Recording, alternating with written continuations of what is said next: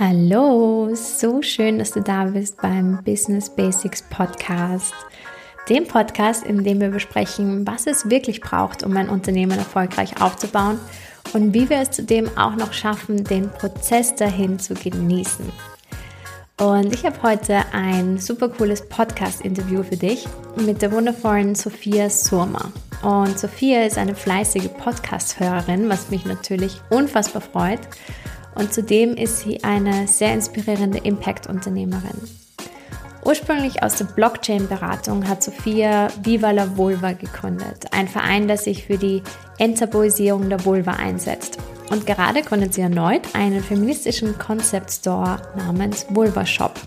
Und so habe ich sie eingeladen in den Podcast, um mit ihr über diese mutige Entscheidung zu sprechen, aus der Blockchain-Beratung auszusteigen, um, ja, um sich der Enttabuisierung der Vulva zu, widmen und sich dafür einzusetzen.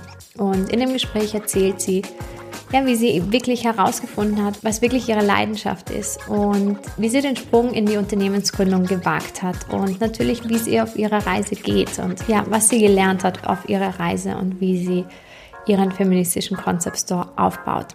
Also ein super, super spannendes, sehr umfassendes Interview und ich hoffe, es gefällt dir ebenso wie mir.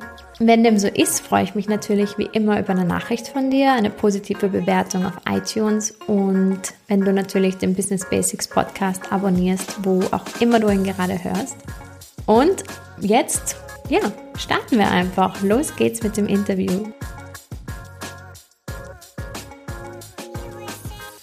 Liebe Sophia, ich freue mich so, dass du da bist beim Business Basics Podcast. Ähm, hallo, herzlich willkommen.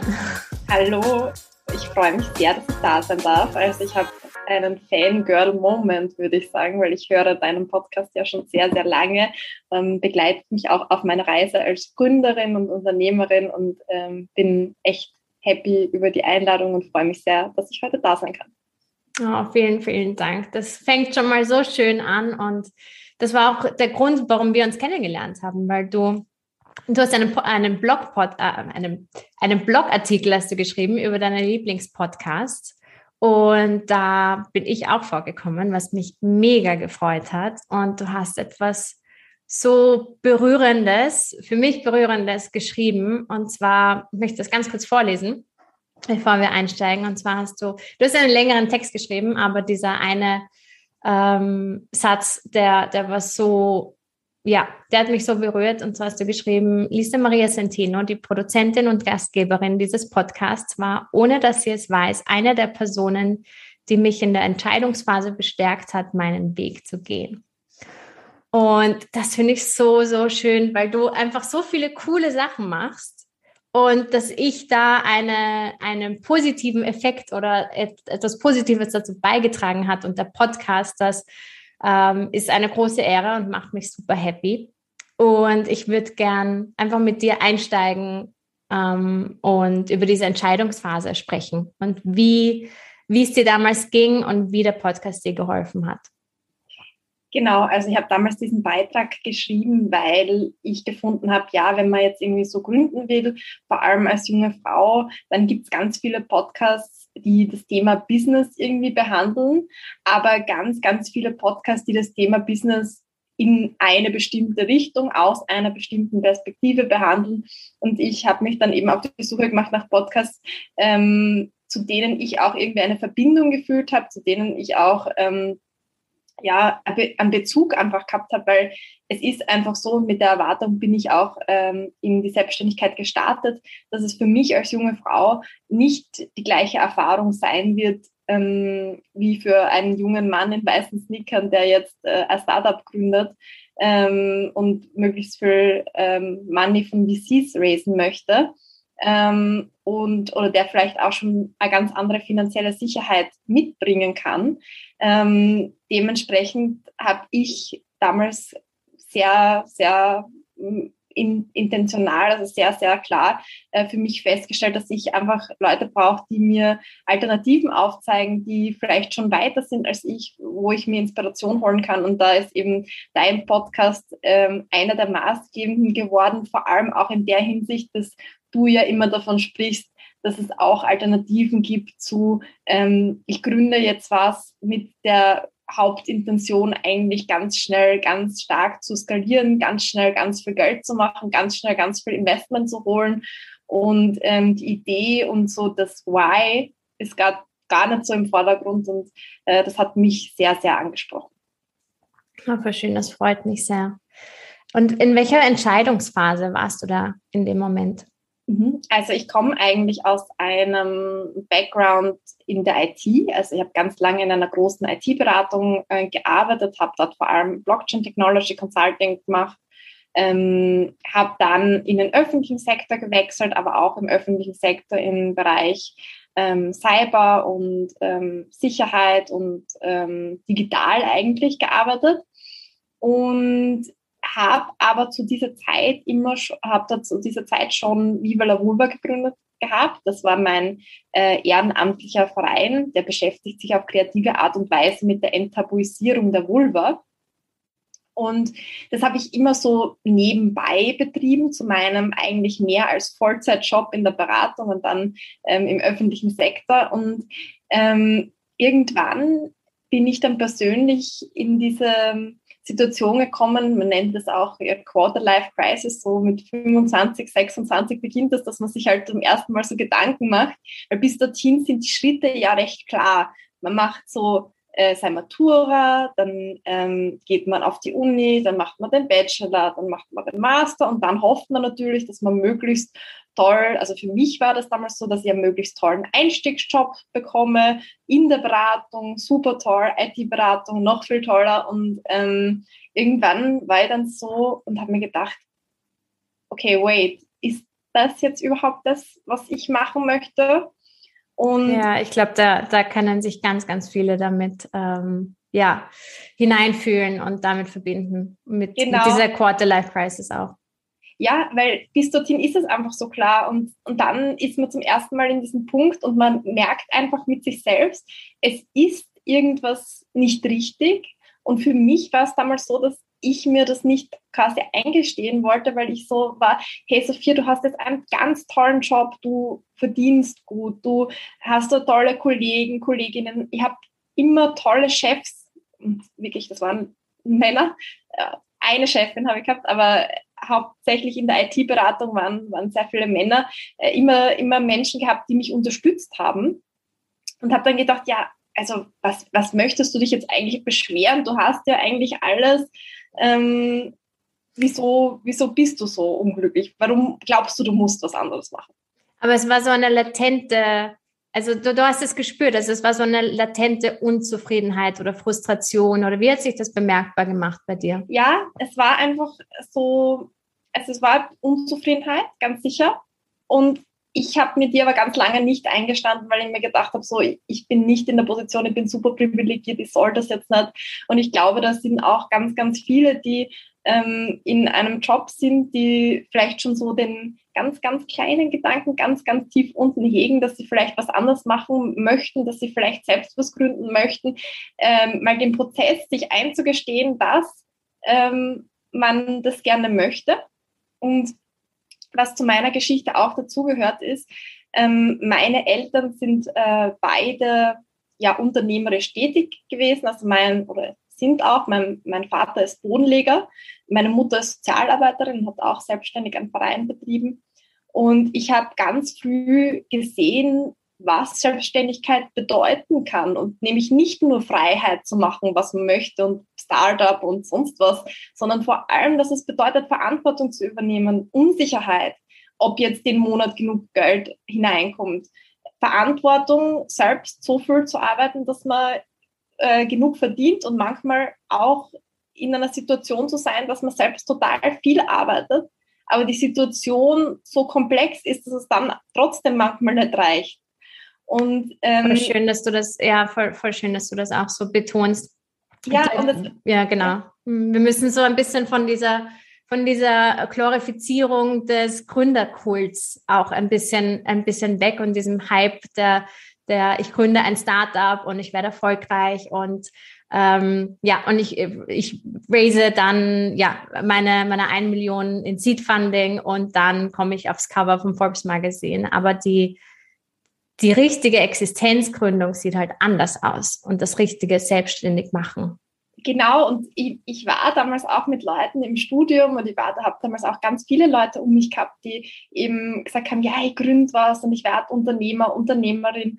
Und für mich war das immer so, okay, die romantisieren das jetzt aber ganz schön. Also ich habe lieber meinen sicheren Job mit meinem sicheren Einkommen in einer sicheren Firma und ähm, deswegen war das auch ein Aspekt, der es mir sehr, sehr schwer gemacht hat, mir einzugestehen, dass ich ähm, Unternehmerin sein möchte, weil es schon ein großes Risiko mit sich bringt.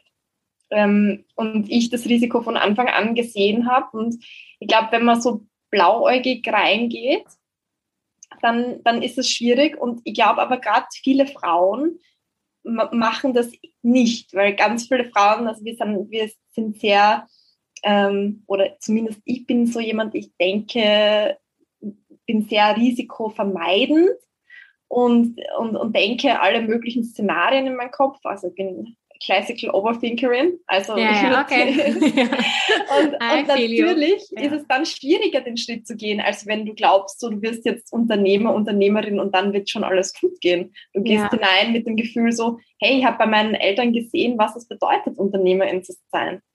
Ja, ja. Voll spannend, dass dich das, ähm, man kennt das ja ganz oft, ich komme aus einer Unternehmerfamilie und mir wurde das in die Wiege gelegt. Und voll spannend, dass dich das, ja, dass dir die Erfahrung gezeigt hast, so, okay, ich möchte mal was anderes probieren. Weil du gesehen hast, wie, wie schwierig es auch sein kann. Genau. Das ist voll spannend, ja. Und teilweise, ja, also es ist ein Fluch und ein Segen, aber teilweise hilft auch diese Blauäugigkeit, weil wenn du, ja, weil im Endeffekt, man weiß nie, wie, wie es ausgeht und man kann sich alle möglichen Szenarien durchdenken und es kann super gut funktionieren oder es kann ja auch einfach sehr, sehr lange dauern. Ja, aber so ein bisschen blauäugig sein, gepaart mit ein bisschen Realismus ist sicher eine gute Kombination. Ja, ich würde auch sagen, das ist auch was, was ich jetzt so in den, in, in den ersten Monaten meiner Gründung und Selbstständigkeit irgendwie gelernt habe, ist vor allem dieses, man muss auch vertrauen, weil man kann das beste Pitch Deck haben, man kann den besten Businessplan haben, wenn der Zeitpunkt nicht passt oder wenn irgendwie das Umfeld nicht mitspielt, dann, dann wird es nicht funktionieren. Und auf der anderen Seite, manchmal ist man genau zum richtigen Zeitpunkt am richtigen Ort, manchmal macht man genau das Richtige. Manchmal ist dieses Gut-Feeling, das man hat, genau das Richtige und man kann darauf vertrauen und man muss darauf vertrauen sogar, weil ohne dieses Vertrauen äh, wird man den Sprung nicht schaffen. Und was mir dabei eben sehr geholfen hat, dieses Vertrauen zu schöpfen, bin jemand, der sich ganz, ganz, ganz stark, egal welches Problem, immer mit ganz viel äh, Informationen vollpackt, also ganz viel Bücher, ganz viel Podcasts, ganz viel ähm, Lernen dazu. Und, und, und, dazu hat eben dein Podcast gehört. Und mein, mein jetziges Unterfangen, also mein, mein jetziges Business, das ich gerade baue, das heißt Vulva Shop und das ist ein Online Feminist Concept Store. Ähm, geht eben darum, dass es in diesem ähm, Concept Store lauter Produkte gibt, die von Frauen sind, äh, die sich mit dem Thema sexuelle Selbstbestimmung auseinandersetzen. Yay! Und, ja, und der Vulva natürlich. Sehr cool. Ähm, kommt natürlich auch von Viva la Vulva, aber das ist ja auch ein, ein, ein, ein Business, das sehr davon getrieben ist, ähm, ein gesellschaftliches Problem zu lösen, äh, Feminismus in den Vordergrund zu rücken. Das ist nicht wirklich, ähm, also das schon, das würde ich schon auch sagen, in den Sozial- und Nachhaltigkeitsbereich fällt. Und da hat mir die Folge über dieses ähm, Don't be a unicorn, be a zebra mhm. total die Augen geöffnet, weil ich glaube, über, über diese alternativen Methoden oder über diese Alternativen, die es eigentlich äh, gibt, wie man seine Gründung gestalten kann und wie man sein Business gestalten kann und welche Möglichkeiten es abseits von Millionen Bewertungen als Ziel äh, geht, äh, das, das hat mir ähm, sehr viel Mut damals zugesprochen. Ja, voll. Das, das kann ich so gut nachvollziehen. Mir, mir ging es damals genauso. Also hätte ich da auch schon 2014 von dem Zebra-Movement gewusst, dann ja, dann, dann wäre sicher vieles anders gekommen. Und es ist so schön, da auch eine, einen Ausgleich zu haben zur ähm, Unicorns oder zu der Einhornbewegung, die in der Startup-Szene so ähm, im Vordergrund steht. Genau, es ist ja überhaupt nichts gegen das. Also es gibt ganz, ganz viele tolle Startups ja. und, und, und ich finde das auch dort insbesondere soll es viel mehr Frauen geben, die, die da quasi Role Models auch sind, weil das ist ja das, also wenn du dort vorne auch nur Männer siehst, dann ist es als Frau noch schwieriger, irgendwie, oder zumindest für mich war das immer urschwierig, mich in, in, in das hinein zu versetzen oder zu glauben, dass mir auch diese Wege offen steht, wenn ich vorn ähm, immer nur ähm, Männer als Gründer sehe und, und Männer als Finanziers auch. Und ich glaube, da gibt es einfach noch ganz, ganz viel zu tun in der Startup-Szene. Und ähm, wirklich jetzt nur, weil ich sage, für mich war das jetzt nicht der Weg, den ich mit Vulva gehen will, ist es für eine andere vielleicht genau der richtige. Und äh, Kudos zu dieser Frau, die das machen wird, weil ähm, es muss davon mehr geben. Ja, ja, es hängt ja auch, auch immer vom Business ab. Also wenn du einen, einen Business Case hast, den du hoch skalieren kannst zum Beispiel, dann macht es definitiv Sinn, dich auch in der Startup-Szene bewe zu bewegen und einfach von anderen Startups umgeben zu sein oder Investoren, die wissen, wie man so ein hochskalierbares Startup hochzieht. Aber für Gründungen wie zum Beispiel beim Vulva Shop, also so eine eine, ich finde es auch eine Innovationsgründung, aber eine, eine Existenzgründung, die jetzt per se nicht nicht den Zweck hat, irgendwie hoch zu skalieren und dann einen Exit zu haben, sondern einfach einen positiven Beitrag zu unserer Gesellschaft zu leisten. Und, und da ist es ganz wichtig zu wissen, okay, ich passe da nicht in die Startup-Welt hinein, weil das einfach nicht der Business Case ist dafür, aber es hat genauso eine Relevanz und eine Wichtigkeit und eine Berechtigung, da zu sein. Und das ist auch das, was uns dieses Zebra-Movement auch, auch zeigt. So dieses Business ist, ist so ein Spektrum.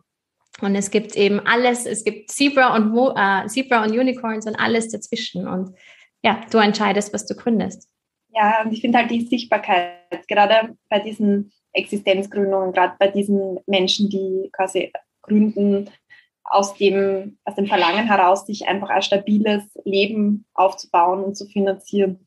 Ähm, die sehen wir oft nicht in den Medien und ich finde, davon sind ganz viele, also viele EinzelunternehmerInnen, also ich habe damals meine Bachelorarbeit lustigerweise über Einzelunternehmerinnen äh, geschrieben und ähm, es gibt ganz viele, aber die ja. sind halt nicht quasi der Fokus, weil halt der Fokus viel stärker auf, äh, auf eben diesen, diesen Big Things ist. Und und, und ich glaube, da kommt man ganz, ganz schnell oder auch überhaupt der Anteil äh, von Gründungen, die jetzt quasi in Österreich GmbHs sind, überhaupt und der Anteil von ähm, Einpersonenunternehmen beziehungsweise EinzelunternehmerInnen.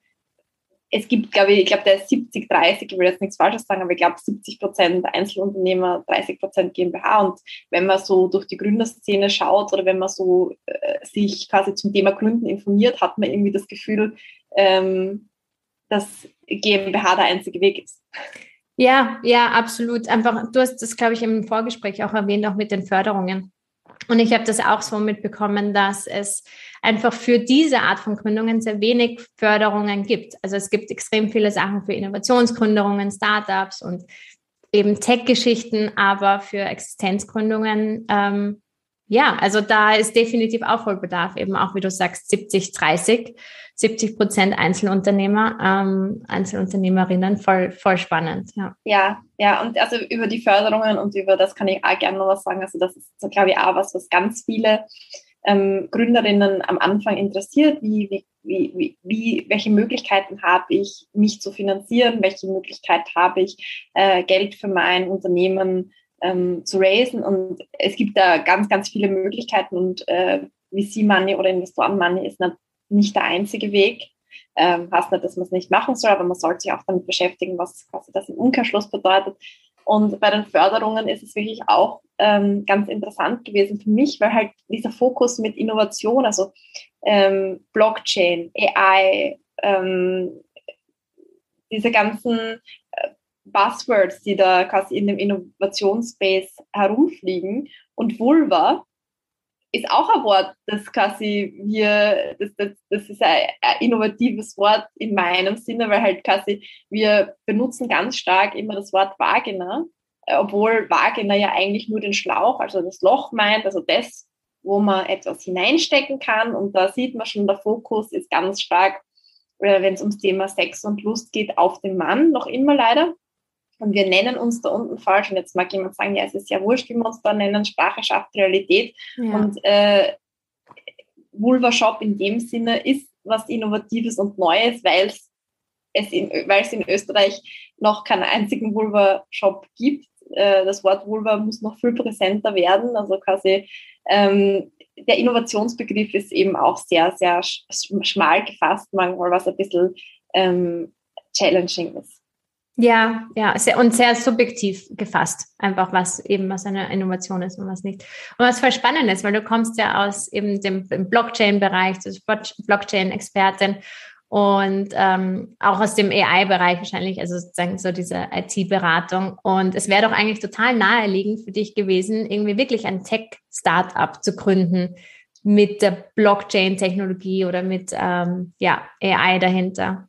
Ja, genau. Also das, das, das höre ich auch oft in meinem Umfeld und das war für mich aber damals so, wo ich mir diese Gedanken gemacht habe zu meiner Quarter Life Crisis, zu dem, äh, was ich eigentlich machen möchte in meinem Leben und was mir die Erfüllung gibt, ähm, habe ich für mich einfach festgestellt, dass mein großes Warum und mein großer Antrieb in meinem Leben ist, dass ich möchte, dass alle Menschen frei und selbstbestimmt leben können und insbesondere bezieht sich das auf Frauen, weil Frauen ähm, immer noch ähm, sehr stark benachteiligt werden in unserem System und äh, sehr stark benachteiligt werden auch, und das ist auch nicht so oft im Fokus, äh, wenn es um das Private geht, wenn es um scheinbar Dinge geht, die überhaupt nicht politisch sein sollten, wie der Körper, wie die Liebe, wie ähm, Sexualität.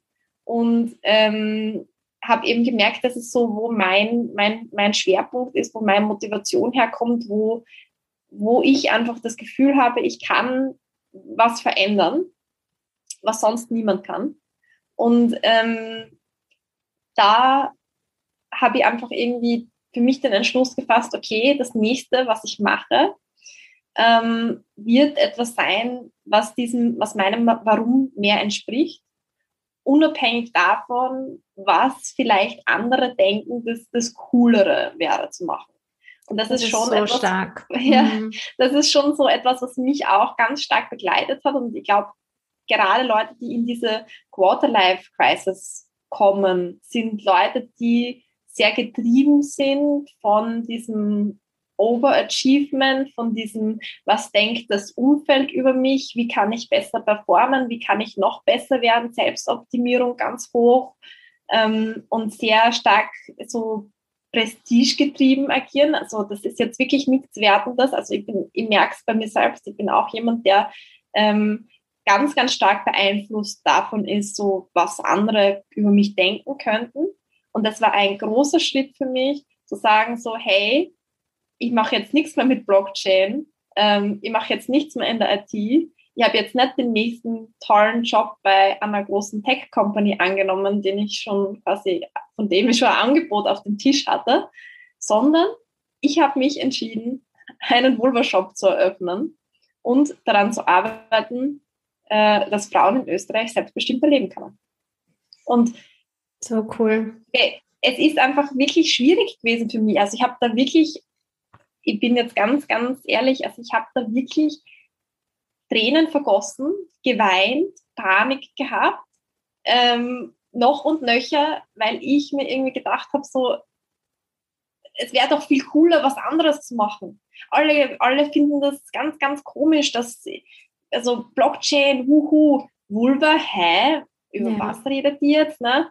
Und ähm, also das ist, glaube ich, auch was, was in unserer Gesellschaft, Gesellschaft sehr stark ist.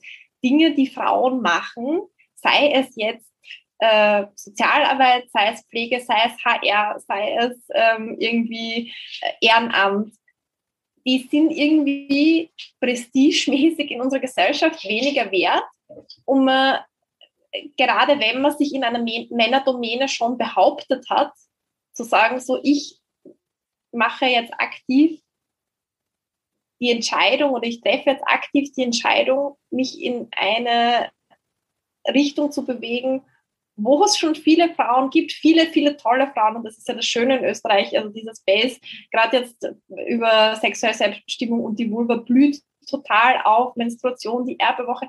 Es gibt da ganz, ganz viele tolle Frauen, die da Sachen machen, aber dieses, diesen Schritt, dorthin zu gehen und sich dorthin zu stellen und sagen, ich verlasse jetzt die Männerdomäne, in der mir alle ständig auf die Schulter klopfen und sagen, äh, du bist einer von den Guten und dieses, ja, eine der Ausnahmen von zu sein, also das, das, das hat einfach ganz, ganz viel Gefährliches auch.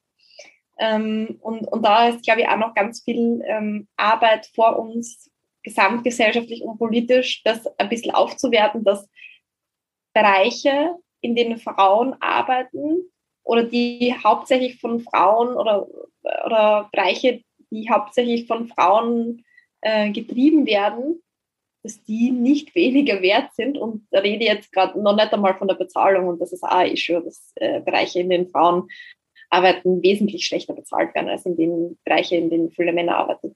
Ja, ja, absolut. Und es braucht so Frauen wie dich, die da trotzdem drüber gehen, auch wenn sie Zweifel haben oder auch wenn sie unsicher sind. Und es braucht so viel Mut, kann ich mir vorstellen, da aus dem rauszusteigen, was du dir auch aufgebaut hast. Also ich meine auch die Position, die du dir aufgebaut hast und das Wissen und da hinauszugehen und sagen, okay, ich mache jetzt etwas komplett anderes, aber das ist so inspirierend. Ich bin so froh, dass wir dieses einfach darüber sprechen und dass wir dieses Podcast-Interview machen, weil ich kann mir vorstellen, dass es ganz viele Frauen da draußen gibt, die sich eine, einen Karriereweg aufgebaut haben, weil es von außen ähm, renommiert äh, klingt und weil es einfach äh, prestigeträchtig ist und weil andere Leute ähm, sie loben dafür und sozusagen es, es gesellschaftlich der richtige Weg ist, so zu gehen. Aber irgendwie fühlen sie sich doch nicht so ganz richtig an dem Ort. Und ja. Genau, also für mich, für mich ist es auch so, dass ähm, ich jetzt sage so, ich, also zum Beispiel jetzt so ganz normale Beratung wäre für mich auch nicht in Frage gekommen. Also ich sage, ich habe äh, schon eine Leidenschaft auch für das Blockchain-Thema gehabt. Ich habe meine Masterarbeit auch über das Thema geschrieben, weil ich gefunden habe, im öffentlichen Sektor braucht es auch ganz viel ähm, Verständnis für neue Technologien. Und das war auch ein Learning von mir, dass nur weil ich jetzt was anderes mache, das ganze Wissen, das ich mir aufgebaut habe, dieser ganze quasi Expertinnenstatus, das ganze, ähm, was ich bis jetzt gemacht habe in meinem Lebenslauf, nur weil ich jetzt einen Schritt in eine Richtung mache, ist nicht mein kompletter Lebenslauf aufgelöscht. Und das, das ist halt ganz, ganz wichtig äh, für Leute zu wissen. Ähm, und für mich war das auch so, also ich habe eben gedacht, so, wow, ich, krieg, ich, ich, bekomme gerade so viele Jobangebote, ähm, bin in einer super Position und jetzt mache ich das und dann habe ich das einer Freundin erzählt und habe halt gesagt, ja, alles so schwierig. Jetzt bin ich gerade in dieser Position, wo ich total toll aufsteigen kann, wo ich mir was erarbeitet habe, wo ich hin und her. Und sie sagt zu mir, Sophia, stell dir vor, in einem Jahr von jetzt steht auf deinem Lebenslauf immer noch genau das gleiche wie jetzt, wo du so viele Jobangebote hast.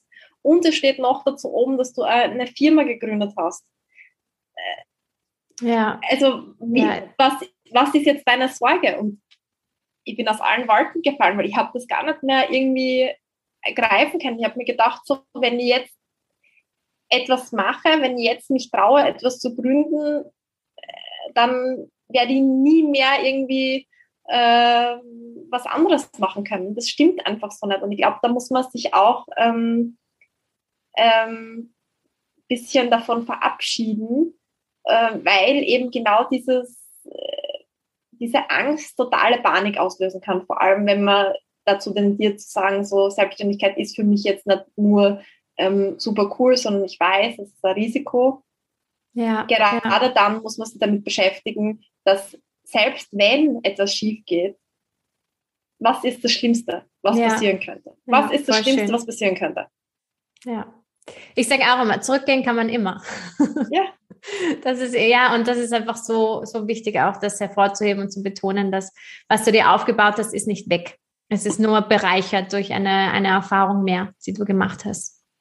Ja, ja. Voll schön. Und, und ich glaube, in unserer Generation ist es auch ein bisschen anders wieder, weil ich denke, dass da gerade jetzt sehr, sehr viel passiert, sehr viele Menschen sehr viele Sachen für sich probieren.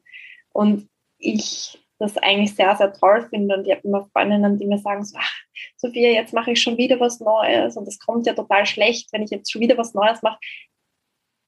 Ich glaube, das ist heutzutage nicht mehr so, dass ähm, es nur etwas zählt, wenn man jetzt fünf bis zehn Jahre bei einer Firma gearbeitet hat. Also ähm, ja. gerade in der Zeit sind Leute, die äh, generalistisch unterwegs sind und viele Sachen verstehen, ähm, sehr gefragt. Und ich denke, gerade in der Gründerszene, das merke ich jetzt mit meiner Gründung, ähm, ich, ich, bin so ein Mensch, der ganz ähm, mit einer Do-it-Attitude, sagen wir mal so, ich, ich packe Sachen an und äh, erkenne du Attitude, also wenn mir jemand fragt, kannst du das machen, dann schaue ich mir an, wie es geht und dann mache ja. ich das. Ja. Und ich glaube, das ist eins der wichtigsten, wenn nicht überhaupt das Wichtigste, ähm, Character Trait, das man als Gründer in braucht, ist, äh, dass man diese Can-Do und äh, Anpack-Mentalität hat. Weil wenn man das nicht hat, dann wird es ganz schwierig, weil man sich eben, es ist überhaupt kein Problem, sich Unterstützung zu suchen.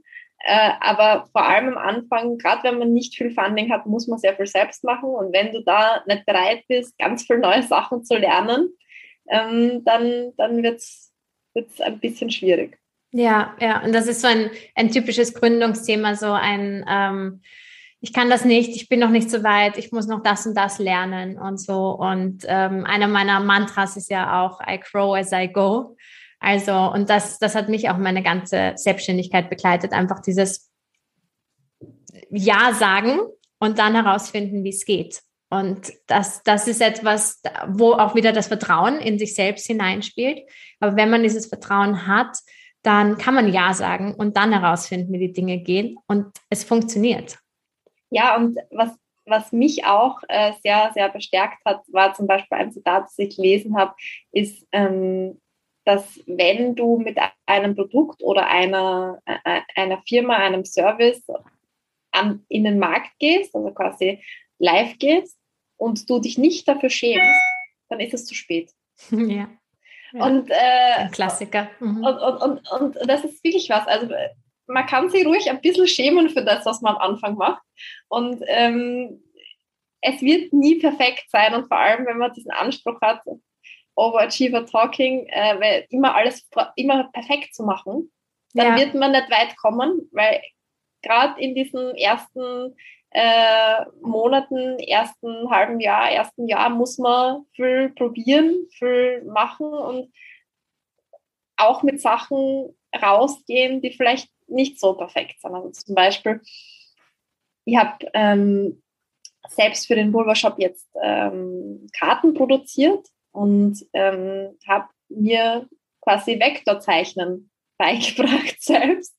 Und ja, ich meine, die Karten könnten noch schöner sein. Natürlich werde ich nicht das Niveau erreichen von jemand, der Grafikdesign studiert hat und der lange in dem Bereich gearbeitet hat oder der das jetzt schon seit, oder der, die, die das jetzt schon seit zehn Jahren macht. Natürlich ist das nicht so schön. Und natürlich kann ich mich mit diesen Personen auch nicht vergleichen. Ja. Aber es dient dem Zweck, ja. Die Karten sind angekommen, die wird es im Shop geben. Sie sind super cool, ich bin super stolz drauf.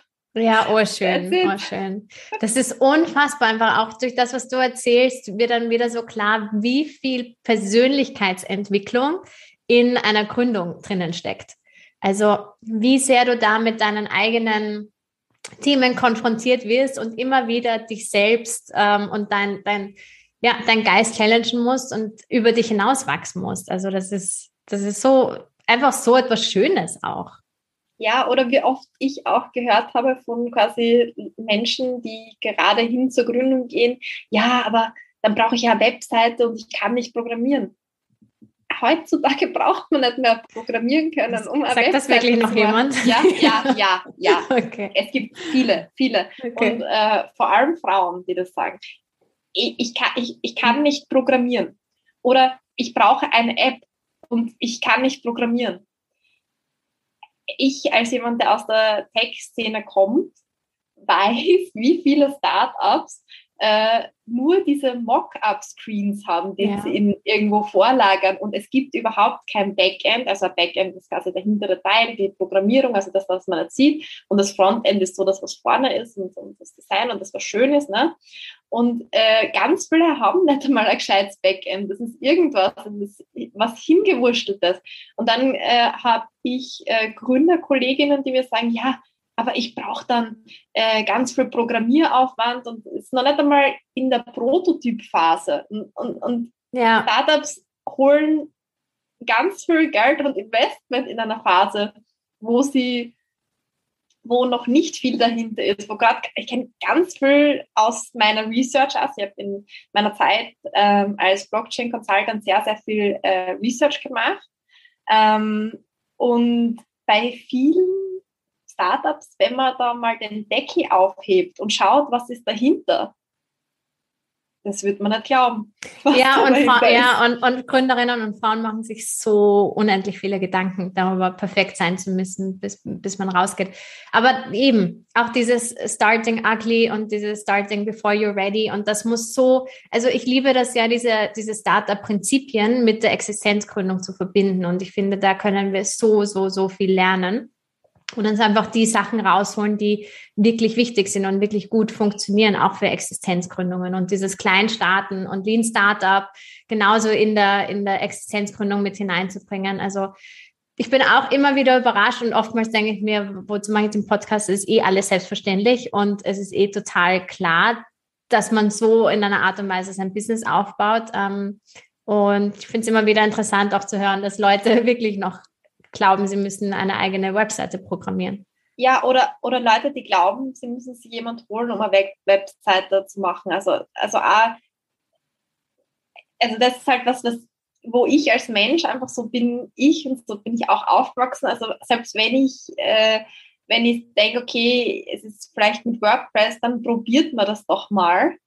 Ähm, und wenn man es nicht schafft, kann man es immer noch anders machen. Aber heutzutage gibt es so viele Lösungen, die so userinnen-friendly sind, dass ja. jemand auch mit keiner Programmiererfahrung was ja. bauen kann. Und meistens ist es wirklich im ersten Schritt nicht notwendig, ja. ähm, da die gleich die, die, die komplett, das komplette Package zu bauen. Und ich glaube, das Absolut. ist auch was, was mir einen Vorteil äh, quasi dieser, ich habe sehr viel Projektmanagement äh, auch mit EntwicklerInnen gemacht äh, in meiner äh, Beratungszeit und da lernt man einfach quasi dieses Iterative. Man macht mal was, man probiert was und dann äh, improved man das, dann baut man immer wieder dazu. Ja. Leider ist ganz oft dieses Mindset noch da. Man macht jetzt einen Projektplan für sechs Monate und nach sechs Monaten stellt man was hin und der Markt braucht das vielleicht. Und ich weiß, du redest in deinem Podcast ganz, ganz oft darüber, ähm, über diese Dinge und, denkst dir wahrscheinlich schon so, das weiß schon jeder, aber man würde nicht glauben, wie viele Leute, wie viele Leute dieses Iterative, dieses Agile, dieses ähm, Line noch immer irgendwie was, was Fremdes ist oder was Revolutionäres, sage ich mal. Und, und deswegen ist es auch wichtig, dass wir nicht aufhören, darüber zu sprechen, weil es schon wichtig ist, ähm, ja. mit so MVPs, Minimal Viable Products, also Sachen auf den Markt zu bringen, die jetzt gerade so ready sind. Ja, ja, ja. Also das ist ein Game ne? Changer. Ne? Ja, absolut, absolut. Ich finde das ja auch, ähm, ich finde ja auch die, das ist so ein bisschen wie wissenschaftlich arbeiten. Wenn du einmal gelernt hast, wissenschaftlich zu arbeiten, dann hilft dir das einfach so sehr fürs Leben. Es ist einfach so ein wertvolles Werkzeug. Und genauso ist es, finde ich, mit Gründung und mit, ähm, mit der Lean Startup Methode. Das sind alles Methodiken. Wenn du das mal weißt, es ist so easy, einfach Dinge zu gründen. Das ist dann einfach so ein, ah, ich probiere das mal und schau, ob es funktioniert. Und vielleicht machst du das zehnmal und wenn es nicht funktioniert, dann ist es halt so. Aber es ist nicht mehr so dieses Dinge, ich muss jetzt meinen riesigen Businessplan schreiben, ich muss jetzt mein ganzes Leben ausrichten auf diese Gründung, sondern wenn du diese Techniken kennst, dass das Startup Welt, dann kannst du einfach mal ja, klein starten und schauen, ob es funktioniert und dann, wenn nicht, dann halt nicht. Ich glaube, und genau deshalb ist es so wichtig, dass es solche Podcasts gibt und solche Menschen wie du. Also was mir an deinem Podcast immer sehr gut gefallen hat, ist, dass du auch ganz deutlich über deine äh, Fails sprichst, über das, was du falsch gemacht hast bei deiner ersten Gründung. Und es ist so, dass wenn du zuhörst, du vielleicht äh, Fehler, die jemand anders schon vor dir gemacht hat, auch vermeiden kannst. Und, und, und ich finde, da sollte man ganz viel teilen, da sollte man ganz viel drüber reden und äh, das braucht es auch, um Sicherheit zu geben und zu wissen, hey, ihr ist das so passiert, vielleicht mache ich das anders. Ja, ja, ja, absolut. Und man wird dann ganz andere Fehler machen. Und das ist okay. Und das ist voll okay. Das, also das gehört ja auch dazu, einfach diese Fehler zu machen und eben weg von diesem Gründung, also dieses riesige Ding, das einfach funktionieren muss und einfach das so eine große Last mit sich bringt und so viel Existenzunsicherheiten hinzu, einfach probieren wir das doch mal. Und wenn es nicht funktioniert, dann funktioniert es halt nicht. Oder dann funktioniert eine andere Sache. Also so dann ein bisschen diese Schwere rausnehmen. Das finde ich auch so, so spannend. Und in der Startup-Welt ist es so, du hast drei, vier Gründungen, bis es mal einfach funktioniert, zum Beispiel. Und ähm, ja, davon könnten wir auch alle etwas lernen. Ja, einfach Scham, schambefreit. Also das ist ja das, worum es bei Viva la Vulva geht, es bei Vulva Shop geht diese Scham abzulegen, sich die ganze Zeit immer vor zu entschuldigen und zu schämen und äh, zu glauben, dass man irgendwie nicht gut genug ist, dass irgendwas mit einem falsch ist. Also ja. was, was mir wirklich, wirklich geholfen hat und was ich auch immer sage, wenn mich jemand fragt, was es braucht, ist, dass es dass einem die Dinge viel mehr wurscht sind, dass man einfach ein Mindset adaptiert, wo man sagt so, ich mache das jetzt und wenn das nicht funktioniert, dann ist es halt wurscht. Ja. Und natürlich, ja. wenn man gerade, gerade wenn man so, man möchte ja und ich möchte auch, dass Vulva Shop funktioniert und ich bin mir auch sicher, ich habe irgendwie dieses Gut-Feeling und jetzt diese Sicherheit, ja, das wird total gut funktionieren. Aber es gibt die Chance, dass es nicht funktioniert. Und wenn es nicht funktioniert, so ja. what? Mein, mein Leben ändert nicht. Und ich glaube, das ist ganz ähm, interessant und jetzt sage ich nochmal was. Ähm, was mir sehr geholfen hat, ist dieses ähm, Essays, 101 Essays that will change uh, the way you think von äh, Brianna Wiest ist das. Und ähm, darin schreibt sie zum Beispiel, dass sie findet, dass man nicht immer nur positiv denken muss, sondern dass manchmal auch negativ denken äh, positive Effekte haben kann. Und eines der Dinge, die sie da immer vorschlägt, ist, dass man sich eine Liste macht, was denn passieren würde, wenn der schlimmste Fall eintreten würde. Das ist ein Spiel, das ich mit meinem Ehemann spiele. Worst case. ja. ja. Und das finde ich so wichtig, weil dann, ja. wenn man das mal aufschreibt, also wirklich hinsetzen und aufschreiben, was ist das Schlimmste, was passieren kann? Ja. Und dann schaut man das an und denkt, ist so, okay, sofort. Und auch dafür finde ich eine Lösung. Darum, darum ja. geht es nämlich einfach, sich das auszumalen und auch da eine Lösung zu finden. Und nicht, ganz viele Leute, wir dürfen das nicht manifestieren oder nicht an dieses negative denken, weil sonst verschwören wir das äh, herauf. Aber es geht einfach darum, dass du dir klar machst, in jeder Situation wirst du eine Lösung finden. Und es ist auch nicht jeder der gleiche Typ vom Denken. Und ich glaube auch, dass das eines ist, was viele gute Ideen ähm, im Sand versinken lässt, ist quasi das, ähm, wenn du die Idee hast, die die richtige ist, dann wirst du das 100% wissen und du wirst wissen, okay, jetzt kündige ich meinen Job und jetzt setze ich das um? Na, also für mich ist das nicht the way to go und ich hätte noch zehn Jahre warten können, bis die Idee kommt, wo ich jetzt weiß, 100 Prozent, es ist die richtige. Manche Menschen sind nicht so. Es gibt Menschen, die wissen es, wenn sie es wissen. Aber es gibt auch Menschen, für die es super wichtig ist, die schlechten Sachen zu bedenken, das zu evaluieren und dann zu entscheiden. Und auch wenn man sich nicht hundertprozentig sicher ist und auch wenn man Zweifel hat, ähm, man darf sich trotzdem trauen. Ja, ja, absolut, voll schön.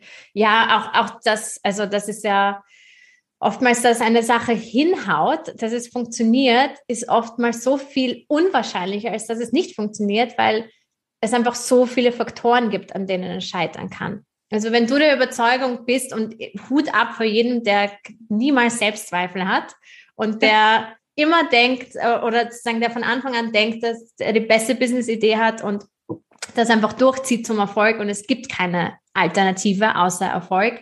Hut ab, wirklich sehr beneidenswert. Aber ich meine, es ist doch vollkommen logisch. Ich meine, wir sind umgeben von so vielen Faktoren, die davon abhängig sind, ob eine Idee funktioniert oder nicht. Und ich finde, dass und also meiner Erfahrung nach, dass das eine der schlimmsten Dinge, die wir als Gründerinnen tun können, ist unseren Selbstwert davon abhängig zu machen. Weil es gibt so viele Gründe, warum ein Business nicht funktionieren kann. Aber meistens ist es so, dass wir das mit uns selbst assoziieren. Wir sind nicht gut genug, um diese Idee in die Welt zu bringen. Wir sind nicht gut, um das, gut genug, um das Business zum Laufen zu bringen. Und das ist auch so ein wichtiger Punkt, das loszulassen und nicht seinen Selbstwert an den Business-Erfolg zu koppeln. ja, ja, denke, das ist super wichtig und äh, da denke ich jetzt auch nochmal an etwas, was, was quasi in, in Gesprächen mit potenziellen Gründerinnen in meinem Freundeskreis auch immer wieder vorkommt und wo, was auch so ein Ideenkiller ist, ist ähm, diese Denke, dass, oh, das gibt's schon. Also ganz viele Freunde von mir haben Ideen, suchen das dann und denken, oh, das gibt's schon, okay, das kann ich jetzt nicht machen. Auch wenn es etwas schon gibt, es wird es nie in der Art geben, in der Art und Weise, wie du es machst. Und ich sage dann immer gern, ähm, glaubst du, das fünfte E-Scooter-Startup hat sie gedacht, oh, E-Scooter-Startup in Wien, das gibt schon. Ich gründe jetzt nicht noch ein E-Scooter-Startup. Also ich glaube, da müssen wir uns einfach äh, auch mehr an der Nase nehmen und sagen so, und, und, und quasi auch unseren Selbstwert pushen und kennen und zu sagen so, ich kann das machen auf eine Art und Weise, die jemand sehr wertschätzen wird.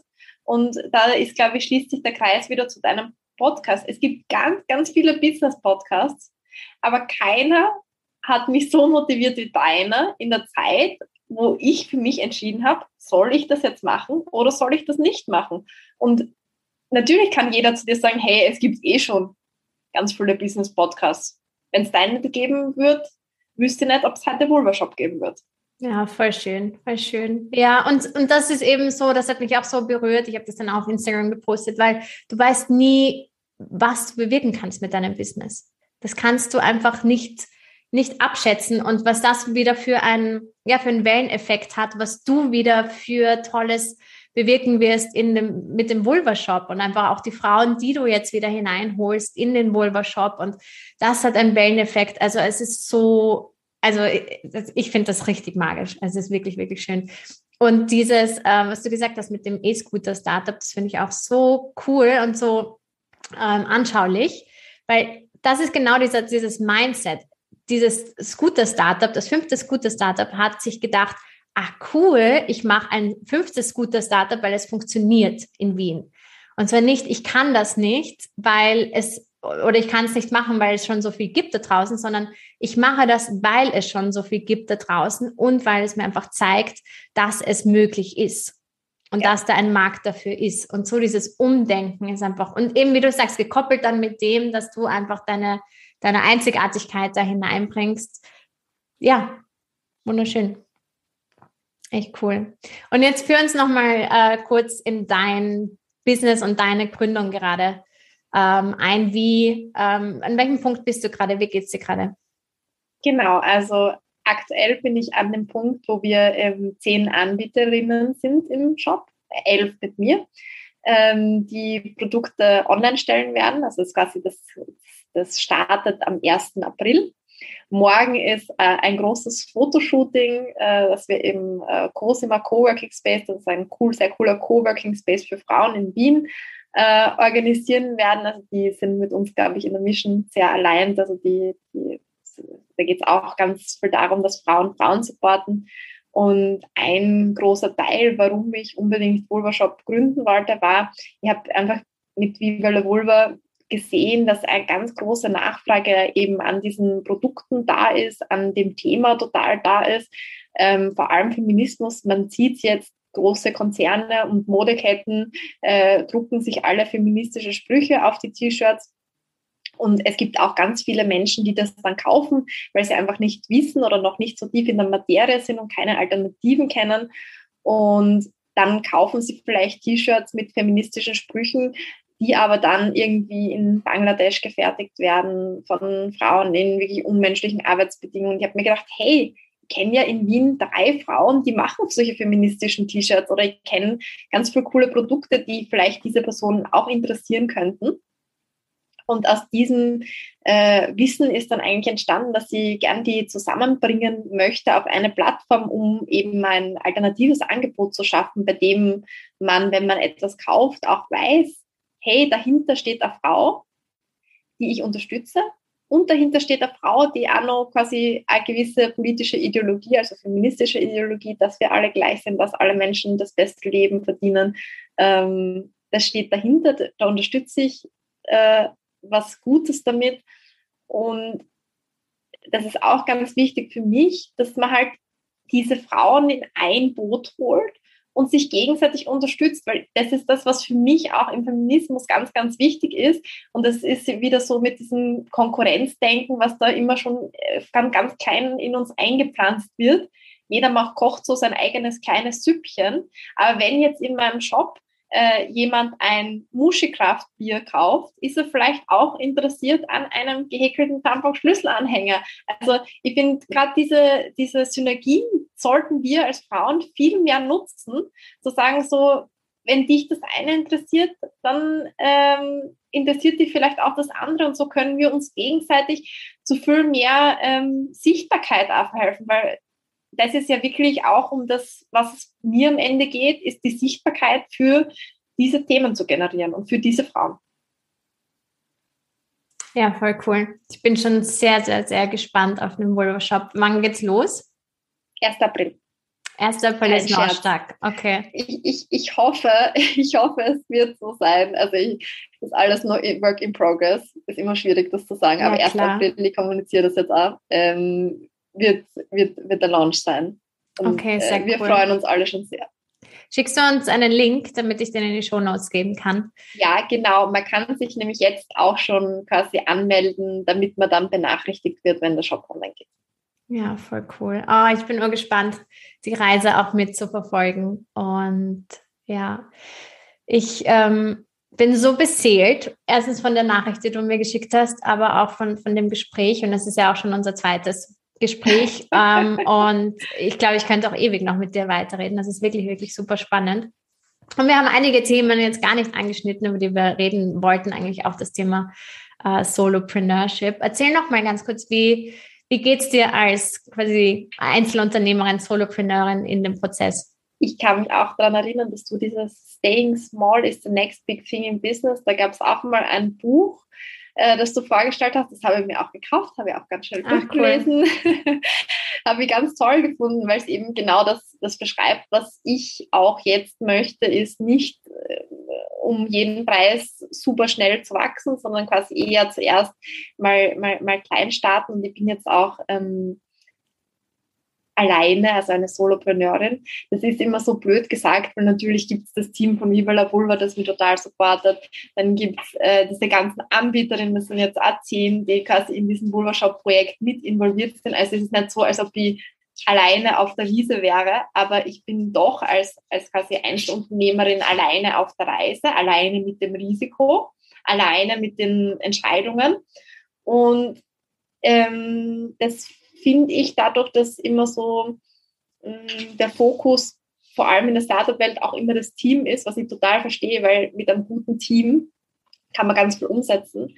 Aber es gibt halt gerade Einzelunternehmer, sagt ja der Name schon, sind Personen, die alleine Sachen aufsetzen. Heißt nicht, dass sie nur alleine agieren. Ja. Ähm, aber dieser Fokus, äh, wie, wie geht man damit um? Muss man unbedingt einen Co-Founder finden, damit man später, weil who knows, wo Vulva-Shop in einem Jahr ist. Vielleicht bin ich in einem Jahr dort, dass ich sage, so, ich brauche auch Investment und wie werde ich Investment finden, wenn ich nur alleine bin, weil die VCs äh, investieren in Teams.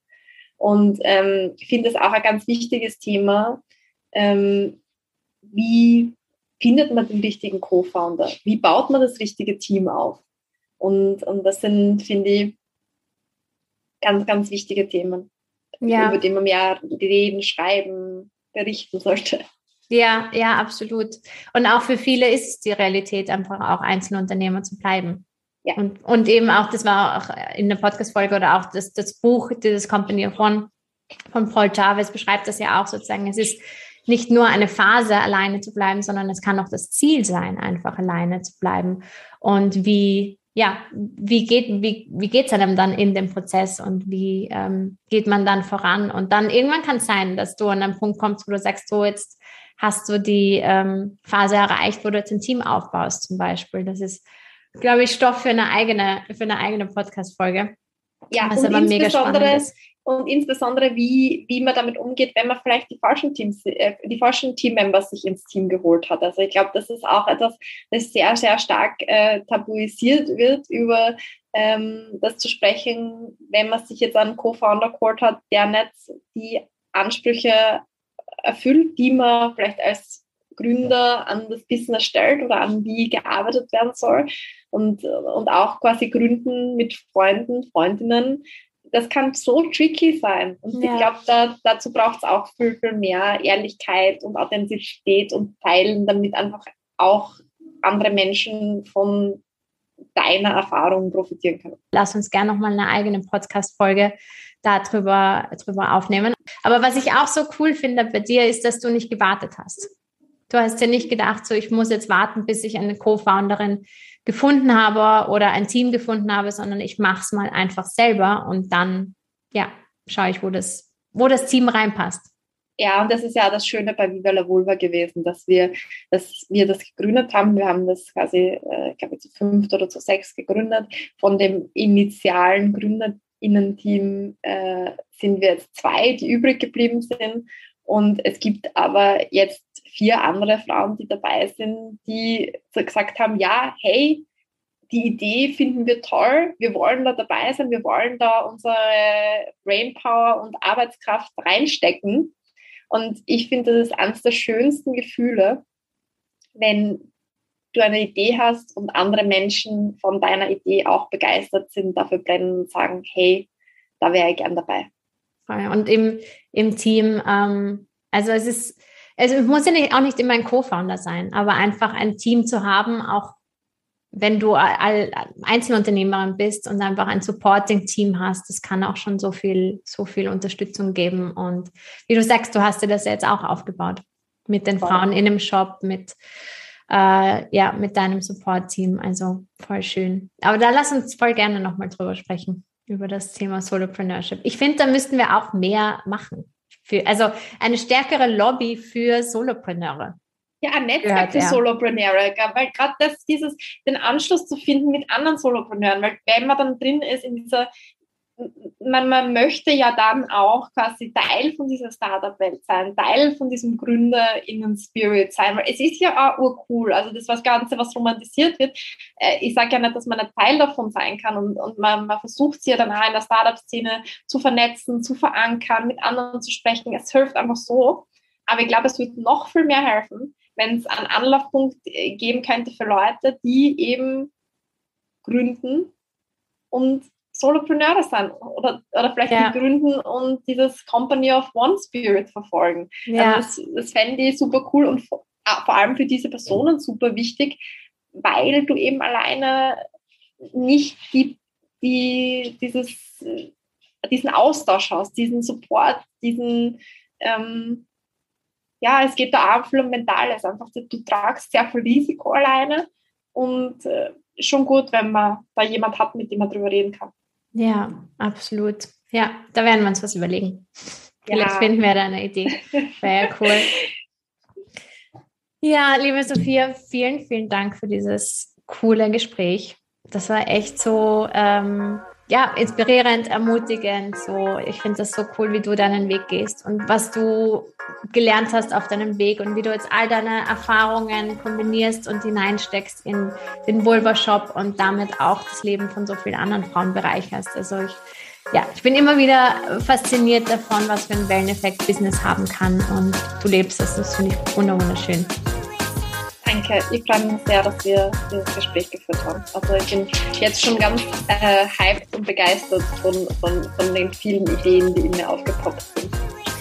Vielen, vielen Dank dir.